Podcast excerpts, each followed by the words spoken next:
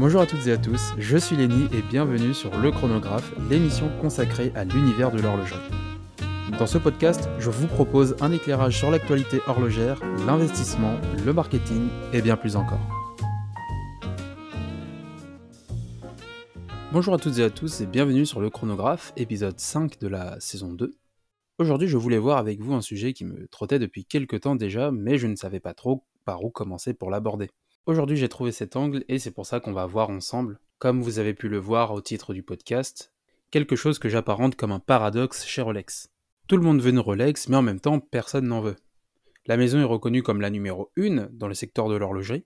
Chaque année, la maison propose des modèles de plus en plus exclusifs et de moins en moins disponibles. Pourquoi on adore détester Rolex ou au contraire défendre la maison comme si c'était la nôtre? Pourquoi s'attache-t-on à dire que Rolex est numéro 1 mais pourquoi par opposition beaucoup de personnes fuient cette maison? Le paradoxe de Rolex, c'est parti Pour commencer cet épisode, je ne vais pas vous faire l'affront de vous représenter une énième fois la maison Rolex, vous la connaissez très probablement tout aussi bien que moi. Mais pour détailler l'analyse d'aujourd'hui, une petite introspection sur son historique est nécessaire. Donc très rapidement, Rolex est une marque horlogère suisse créée par Hans Wilsdorf en 1905 qui avait pour volonté de proposer des modèles toujours plus qualitatifs. La marque a brillé au XXe siècle de par ses exploits et par ses collections. Et à partir de 1926, où tout a commencé avec la célèbre Oyster, qui représentait à elle seule la première montre étanche du secteur de l'horlogerie. Mais Rolex, ce n'est pas seulement des montres, c'est aussi euh, des exploits. On pense notamment au début des années 30 avec Mercedes Glates, la célèbre nageuse britannique qui traversa la Manche avec une Oyster autour du cou, ce qui démontra la fiabilité de la Rolex Oyster, et qui en fit un succès fou par la suite, on peut notamment penser aux années 60 qui ont vu naître la cosmographe Daytona, montre qui a également beaucoup fait parler d'elle, notamment avec le célèbre acteur Paul Newman, qui arborait chacun de ses films avec une Daytona, ce qui a valu une telle aura à la montre qui s'est faite revendre entre 15 et 17 millions d'euros il y a quelques années aux enchères. Et bien entendu, dans les années 50, la célèbre Submariner, reconnue par les professionnels de la plongée, mais également par les amateurs ou même ceux qui n'ont jamais mis les pieds dans l'eau. Submariner qui d'ailleurs fut la première montre étanche à plus de 100 mètres, ce qui participa grandement à la renommée de la collection qui s'est perfectionnée au fil des années. Chacune des montres Rolex possède une aura tellement forte que si ce n'est pour la porter, ça serait pour la revendre. Donc Rolex aujourd'hui, qu'est-ce que c'est? C'est une histoire, du prestige, de la qualité, de la robustesse, et une dernière chose qu'on a tendance à laisser de côté tellement elle est évidente, c'est le savoir-faire. Et c'est bien en partie pour ça que Rolex est reconnu dans les secteurs horlogers, mais aussi partout dans le monde. Il n'existe personne qui ne sait pas ce que c'est une Rolex. Mais suffisant pour proclamer la maison comme numéro 1 du secteur horloger Ce n'est pas sûr. Mais une question que l'on pourrait se poser, c'est numéro 1 par rapport à quoi, ou peut-être même par rapport à qui? Puisque la promesse de Rolex aujourd'hui, c'est la robustesse au service de la fiabilité. Et si l'on cherche des maisons avec grandes complications, il n'est pas sûr que Rolex puisse répondre présent. Est-ce que Rolex est numéro 1 en autonomie de réserve sur ses montres? Pas sûr. Des candidats tels que Panerai ou Hublot seraient des candidats peut-être plus pertinents. Mais dans ce cas, est-ce que Rolex performe sur ces grandes complications? Peut-être pas non plus. Il suffit de voir les répétitions minutes de Audemars Piguet et de Jacob Co pour s'en dissuader, ou encore les quantièmes perpétuels de Vacheron Constantin ou de Patek Philippe. Dans ce cas, Rolex pourrait être numéro 1 en performance. Là non plus, ce n'est pas sûr. On peut notamment penser à la conquête de l'espace en 1969, où Hamilton, Longines, Omega et Rolex se disputaient la place pour être officiellement la montre des astronautes. Et attention, alerte spoiler, ce n'est pas Rolex qui a été retenu. Malgré une batterie de tests extrêmement exigeante, Rolex a probablement obtenu des résultats excellents, mais c'est bien Omega qui est passé devant. Mais bien sûr, quelques années plus tard, Rolex est tout de même allé dans l'espace, mais n'est jamais allé sur la Lune. Mais alors, Rolex est numéro 1 par rapport à quoi? Est-ce que Rolex est numéro 1 par rapport à ses ventes? Là encore, il faudrait redéfinir le secteur, ou en tout cas les critères de nombre de ventes, puisque les montres à quartz possèdent une plus grande part de marché que les montres de luxe, et l'Apple Watch est la montre la plus vendue de tous les temps. Mais vous l'avez vu, la réalité est bien plus subtile que ça. Tellement subtile qu'aujourd'hui, même une personne qui n'est pas forcément familière au secteur de l'horlogerie pourrait vous dire sans sourciller que Rolex est la numéro 1. Mais encore une fois, numéro 1 par rapport à quoi? Pas sûr qu'il vous donne une réponse très satisfaisante. Et un parallèle avec le rap est le bienvenu, puisque on peut notamment penser au rappeur Booba, qui s'auto-proclame numéro 1 du rap français, mais numéro 1 selon ses propres critères. Puisque le rap comme l'horlogerie sont des secteurs qui possèdent leurs propres caractéristiques bien spécifiques. Donc est-ce que Booba est numéro 1 en termes d'écriture de texte? Est-il numéro 1 en termes de vente? Ou alors est-il numéro 1 pour attirer l'attention sur les réseaux sociaux? Eh bien la réponse est beaucoup plus simple que ça. Booba s'autoproclame numéro 1 selon ses propres critères. Et à partir de là, il est bien évidemment plus facile de lui attribuer ce titre, puisque Booba est le seul à savoir faire du Booba, ce qui le rend dans sa propre catégorie indétrônable. Il est plus simple d'être numéro 1 sur son propre terrain plutôt que sur celui des autres. Et c'est peut-être ça la force de Rolex. Rolex est le seul à savoir faire du Rolex. C'est bien pour ça que dans sa propre catégorie, la marque est indétrônable. La marque à couronne ne s'inspire pas ou ne reprend pas la vision d'autres maisons horlogères. Oui, mais il y a également Audemars Piguet ou encore Patek Philippe qui reprennent également ce schéma, ce qui est complètement vrai. Mais contrairement aux autres grandes maisons indépendantes, Rolex est d'une certaine manière plus accessible. Et je souligne d'une certaine manière, lorsque je dis plus accessible, c'est à la manière Rolex. Lorsque vous pensez à trois grandes maisons indépendantes d'horlogerie, vous pensez naturellement à Audemars Piguet, Patek Philippe et Rolex. Aujourd'hui, vous pouvez obtenir une Rolex autour de 5000 euros. Mais lorsque vous vous tournez vers Audemars Piguet et Patek Philippe, vous retrouvez des modèles plus autour de 20 000 euros pour commencer. D'où la certaine accessibilité des modèles Rolex. Ce qui rend naturellement la maison plus grand public, ce qui peut en partie expliquer qu'elle soit plus présente dans l'esprit du consommateur, si bien que beaucoup de personnes s'accordent à dire que Rolex est l'entrée de gamme de l'horlogerie de luxe. L'entrée de gamme du secteur de l'horlogerie de luxe, numéro 1, et ça fait peut-être partie de notre premier paradoxe. Un savoir-faire pourtant haut de gamme considéré comme l'entrée de gamme du secteur du luxe en horlogerie, c'est une vision assez compliquée à se représenter. Alors pourquoi persistons-nous à dire que c'est le top du top et ou le numéro 1 Eh bien comme on vient de le dire, la marque est plus accessible en termes de prix comparée à ses grandes concurrentes. Ce qui la rend plus visible au grand public et la marque le sait. C'est pourquoi vient une deuxième nuance à cette accessibilité, c'est la disponibilité.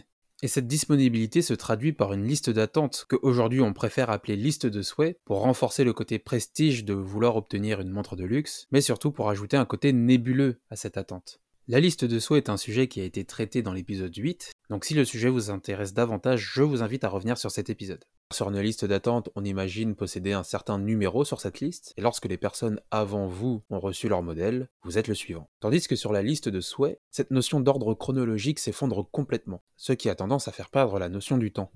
Vous ne savez plus s'il y a un ordre chronologique, mais vous savez simplement que vous souhaitez cette montre et qu'on vous appellera tôt ou tard. Et on peut penser que Rolex maintient ses listes de souhaits qui s'étalent de plusieurs mois à plusieurs années pour au moins deux raisons. La première raison, peut-être la plus évidente, c'est pour lutter contre le marché gris. Ce marché gris ou particulier et ou professionnel s'échange des modèles d'occasion à des prix parfois qui ne plaisent pas trop aux maisons horlogères. Et à juste titre, puisqu'il n'est pas rare de voir des modèles qui coûtent entre 5 et 10 000 euros se revendre le double, voire le triple sur le marché gris. Et bien entendu, aucune commission possible pour les maisons qui ne touchent un seul centime sur la montre d'occasion. En effet, puisque lorsque la montre est sortie de boutique, c'est au propriétaire d'en faire ce qu'il souhaite. Et là, on peut déjà voir un deuxième paradoxe, le paradoxe de la disponibilité et de l'offre. Aujourd'hui, on s'accorde à dire que Rolex vend environ 1 million de modèles par an.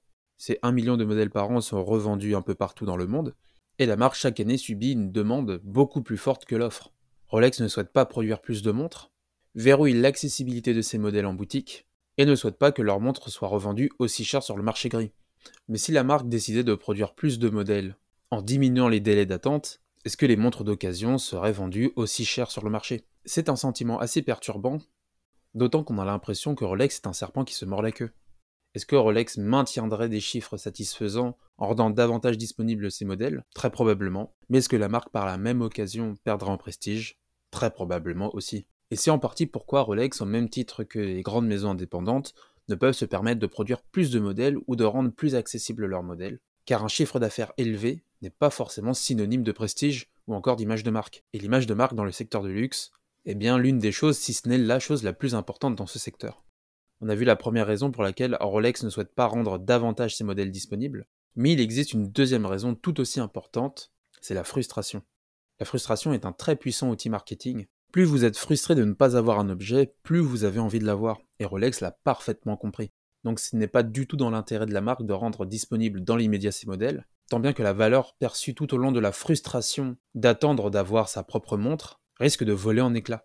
S'il n'y a plus de frustration pendant le processus d'obtention de la montre, sa valeur perçue, elle, la valeur perçue du modèle, forcément disparaît également. Et ce principe psychologique existe depuis la nuit des temps. Plus on a du mal à trouver de la nourriture, plus on aura tendance à économiser les rations. Et ce principe de survie adapté à l'horlogerie permet aujourd'hui aux maisons horlogères de non seulement fidéliser des potentiels revendeurs, mais aussi de s'assurer que leurs montres resteront bien au poignet du propriétaire initial. ou à la rigueur au poignet du fils du propriétaire, puis ensuite du petit-fils, etc. On arrive au dernier paradoxe que j'ai légèrement sous-entendu dans l'introduction.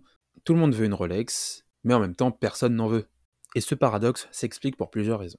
La première raison est que Rolex est la marque de luxe la plus imitée au monde, que ce soit par des clins d'œil par d'autres maisons, ou par le marché de la contrefaçon. Pour le marché de l'horlogerie premium, ce n'est pas bien gênant, au contraire, cela fait grandir l'aura de la marque, en supposant que tout le monde aimerait faire comme Rolex, ou comme d'autres maisons indépendantes. Mais pour le marché de la contrefaçon, cela est un peu plus délicat, car cette fois-ci ce n'est pas une marque anodine qui reprend les traits de Rolex pour se faire vendre sans entacher l'image de marque de Rolex. Là on parle bien d'une fausse Rolex vendue au nom de Rolex, avec une qualité amoindrie. Et pour comprendre le fléau de la contrefaçon, on a à disposition aujourd'hui quelques chiffres intéressants. On l'a vu aujourd'hui, Rolex propose environ 1 million de modèles par an. Quand on sait que l'ensemble de l'horlogerie de luxe propose 20 millions de modèles par an, et que le secteur de la contrefaçon horlogère propose 40 millions de modèles par an, il est forcé de constater que le secteur horloger de contrefaçon englobe le secteur de l'horlogerie. Bien sûr, parmi ces 40 millions de modèles produits, mais surtout vendus, il y a d'autres maisons qui sont imitées, mais Rolex reste de loin la marque la plus imitée au monde. Si le marché de la contrefaçon vous intéresse, un épisode a été consacré à ce phénomène, l'épisode 11. Si vous n'avez pas non plus eu l'occasion de l'écouter, je vous invite à y faire un tour. Mais pour en revenir à notre troisième paradoxe, combien de propriétaires Rolex se sont pris la réflexion suivante? Oui, mais entre nous, dis-moi, ta montre, c'est une fausse. Et je peux vous assurer que lorsque vous avez dépensé entre 5 et 15 000 euros pour une montre, avec plusieurs mois, voire plusieurs années d'attente, cela peut être très vite agaçant lorsqu'on remet en doute l'authenticité de votre modèle quand bien même la même personne ne porte pas la même marque que vous. Mais ce côté malheureusement agaçant, mais tout aussi réel, crée un réel désintérêt pour la marque. Pourquoi dépenser 5 à 10 000 euros et se sacrifier de son propre temps si tout le monde pense que vous portez une fausse montre? Il existe heureusement plusieurs moyens de prouver l'authenticité du modèle que vous portez, que des documents comme la garantie, ou encore la traçabilité d'achat de la montre fournie par Rolex, ou encore même le numéro de série. Mais il est quand même dommage de se justifier à chaque occasion lorsque le but de la transaction était de se faire plaisir. Imaginez conduire une voiture de luxe ou de collection, et l'on pense que vous l'avez louée. La satisfaction d'obtenir l'objet est drastiquement diminuée. Bien qu'à la base vous achetez des choses pour vous, mais pour en revenir à nos montres, acheter une Rolex, aujourd'hui malheureusement, comprend le risque que l'on pense que votre montre est une fausse. Tandis que contrairement à d'autres maisons concurrentes telles que Omega, considérée comme la numéro 2, ou encore Breitling, Bulgari et bien d'autres maisons, ce problème subsiste beaucoup moins. Et finalement, c'est peut-être ça être numéro 1 être sans arrêt entre le mythe et la réalité, posséder une Rolex est tellement improbable que l'on doute de son authenticité, une montre tellement imitée dans le monde qu'il est plus facile de s'en procurer une fausse que d'en avoir une vraie, des modèles iconiques qui font rêver, qu'on aimerait se procurer ou même peut-être voir de ses propres yeux, apportés comme à revendre, ce sont des montres qui procurent beaucoup d'émotions. Et peut-être que Rolex n'est pas numéro 1 tant sur des aspects chiffrables ou traçables, mais dans une valeur perçue et une image indétrônable de montres d'extrême qualité que théoriquement tout le monde pourrait s'offrir, mais que factuellement très peu de personnes peuvent en acheter. Rolex est une superbe maison qu'on aime ou qu'on déteste. Elle a apposé son sceau et ses bases dans le secteur de l'horlogerie. Elle est à l'origine de plusieurs innovations. Et on pense très probablement que Rolex est numéro 1 grâce à la valeur ajoutée qu'elle a proposée au secteur de l'horlogerie depuis maintenant plus de 100 ans. Et même si objectivement on ne peut pas attribuer tous les mérites à Rolex, si Rolex comme d'autres grandes maisons horlogères n'avaient pas existé, l'horlogerie telle qu'on la connaît aujourd'hui ne serait peut-être pas la même. Cet épisode est à présent terminé, je suis très content de l'avoir partagé avec vous. J'espère qu'il vous aura plu. Bien entendu, j'ai tenté d'être le moins subjectif possible, mais en tout cas, si l'épisode vous a plu, vous savez comment me le faire savoir. Vous pouvez me contacter sur Instagram via le chronographe, sans eux, comme d'habitude, mais surtout laisser 5 étoiles sur Apple Podcast pour me signaler que le format vous plaît. Vous pouvez nous rejoindre sur YouTube, Instagram et TikTok si ce n'est pas déjà fait. Et quant à moi, je vous dis à très vite pour un prochain épisode. C'était Lenny, salut à tous